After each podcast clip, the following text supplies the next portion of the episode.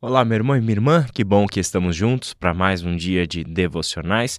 Hoje nós vamos conversar um pouco sobre a diferença entre receber o reino e ir para o céu. Com base em Mateus, capítulo 5, verso 20, 7 e 21, Marcos 10, 15 e Romanos 8, 9. O nosso assunto gira em torno de um dos grandes equívocos, desvios verdadeiramente presentes no cristianismo contemporâneo, que é essa ideia comum entre evangélicos de que o evangelho é uma mensagem que nos mostra como podemos ir para o céu. E sempre a ideia de ir para o céu está relacionada à vida depois da morte. A vida eterna é vista dentro desta visão deturpada do Evangelho do Reino de Deus como algo a acontecer no nosso futuro. Então, vida eterna significa quando eu morrer, eu vou para o céu. Bom, existem algumas ideias equivocadas, algumas armadilhas que a gente precisa começar a desmontar com relação a estes assuntos. Uma delas é o que é essa vida no céu, o que é essa vida eterna, que será assunto dos nossos devocionais e das nossas mensagens ao longo dessa série, mas também hoje nós vamos enfocar em um outro aspecto, que é receber o reino. Existe uma grande diferença entre receber o reino de Deus e ir para o céu. Vamos começar com a leitura de Mateus, capítulo 5, versículo 20, em que Jesus, em pleno Sermão do Monte, logo após falar das bem-aventuranças, da comunidade dos discípulos como sal da terra e luz do mundo, ele adverte os seus discípulos com a seguinte palavra: a menos que sua justiça supere muito a justiça dos mestres da lei e dos fariseus, vocês jamais entrarão no reino dos céus. Ora, os mestres da lei e os fariseus são aquelas pessoas que naquele tempo estavam inteiramente ligadas ao cumprimento das exigências da lei de Deus e das tradições dos judeus. Eles eram referências de pessoas que viviam rigorosamente cumprindo a lei de Deus. E Jesus mostra que este tipo de justiça é ineficaz para entrar no reino de Deus. Por quê? Porque a justiça exercida por eles servia como uma autojustificação. Eles se viam dignos, eles se viam cheios de direitos em relação a Deus porque cumpriam a lei de Deus e a cumpriam rigorosamente, à risca da letra da lei.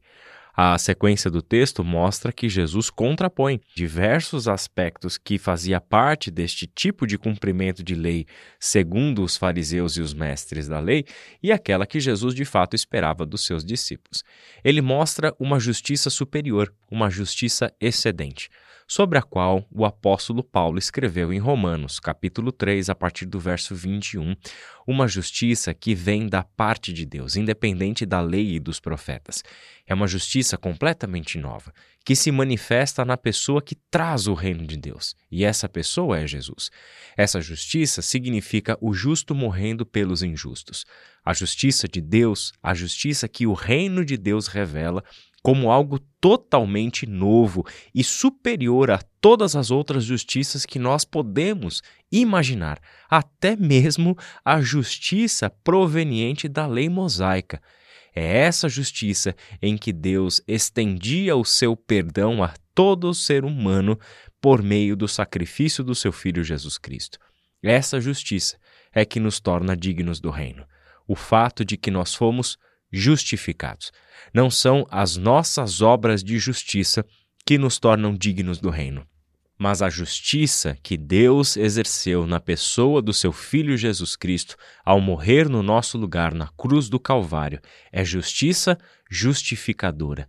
É justamente esta que nos torna dignos do reino. Jesus fala também no capítulo 7, versículo 21 do mesmo Evangelho de Mateus, ainda dentro do Sermão do Monte, ele diz que nem todos que me chamam Senhor, Senhor entrarão no reino dos céus, mas apenas aqueles que de fato fazem a vontade do meu Pai que está no céu. Olha que interessante. Ser discípulo de Jesus chamá-lo de Senhor, reconhecê-lo como Senhor, como autoridade, como soberano, não significa que automaticamente entramos no reino dos céus.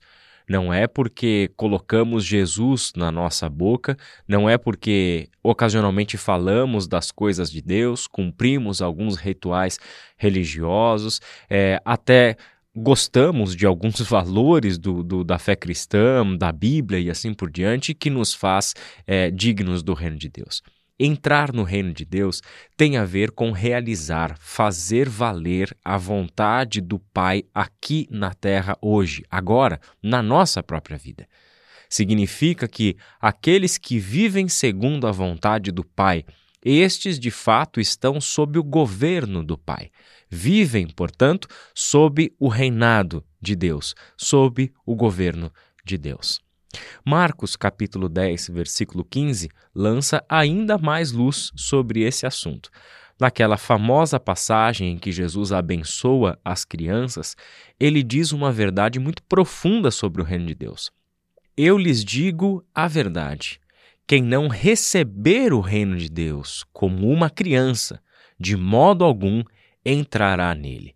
Eu nem vou entrar no detalhe sobre o que significa receber o reino como uma criança, porque isso vai até vai ser assunto da mensagem do próximo domingo com o Bruno. Mas aqui nós temos uma verdade profunda.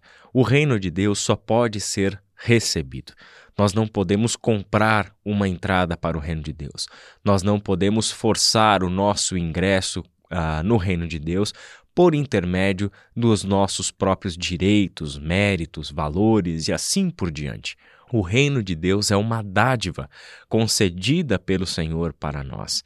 Ora, mas o que exatamente é recebido? Se o reino de Deus é algo que só pode ser recebido, a pergunta que a gente precisa fazer para esse texto é: mas o que exatamente nós estamos recebendo? Não é nenhum bem material, não é uma promissória de que quando morrermos nós temos o direito de apresentar a, a, as nossas credenciais, o nosso passaporte carimbado com a nossa entrada garantida no reino futuro. Não. Receber o reino de Deus significa receber o seu governo.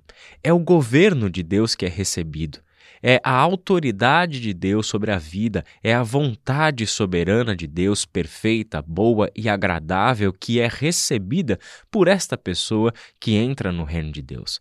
Receber o reino significa receber o governo de Deus sobre a vida aqui e agora. Ora, exatamente isso é o que significa viver sob o governo de Deus. Um outro texto, final, Romanos capítulo 8, versículo 9, Paulo explica a natureza deste governo direto de Deus sobre a nossa vida em outros termos. Ele diz assim: Vocês, porém, não são controlados pela natureza humana, mas pelo Espírito, se de fato o Espírito de Deus habita em vocês. E se alguém não tem o Espírito de Cristo, a ele não pertence. O reino de Deus deve ser entendido desta forma: quem controla a nossa vida. Se o Espírito Santo de Deus é quem controla a nossa vida, se nós vivemos guiados pelo Espírito de Deus, significa então que de fato pertencemos a Cristo. Não ter o Espírito de Cristo significa que não é Cristo quem controla a nossa vida. São os nossos próprios desejos, as nossas próprias vontades. Então não é Cristo quem está aí dizendo para você o que é pecado, o que não é pecado, o que é o certo, o que é errado, o que deve fazer, o que não deve fazer, qual é o sentido da sua vida, quais são os ídolos na sua vida que precisam ser destruídos e assim por diante. Significa que quem está fazendo todas essas coisas, dizendo essas coisas para nós e tomando decisões por nós, é a nossa própria natureza humana contrária a Deus. Mas, quando uma pessoa recebe o Espírito de Deus, quando uma pessoa, sinônimo, hein, recebe o governo de Deus, o reino de Deus, então Deus é quem passa a governar, a presidir, a dirigir a vida desta pessoa. Não estamos falando, portanto, em nenhum momento do Novo Testamento, de uma realidade exclusivamente para depois da morte. Ir para o céu é equivocado. O reino de Deus diz respeito ao céu descer até nós. Não somos nós que estamos indo para o céu quando morrermos, mas a chegada do Evangelho do Reino a nós, na pessoa de Jesus Cristo, significa que o reino dos céus veio até nós, aqui, agora, no tempo, no espaço, na história, para governar sobre nós hoje. São os céus que vieram até nós e não nós que estamos indo para o céu. Por isso, corrijamos essa nossa perspectiva. Precisamos permitir que isso se torne uma consciência clara para nós do que exatamente nós estamos falando quando falamos de reino de Deus, de reino dos céus. Que Deus abençoe a sua vida e até a próxima.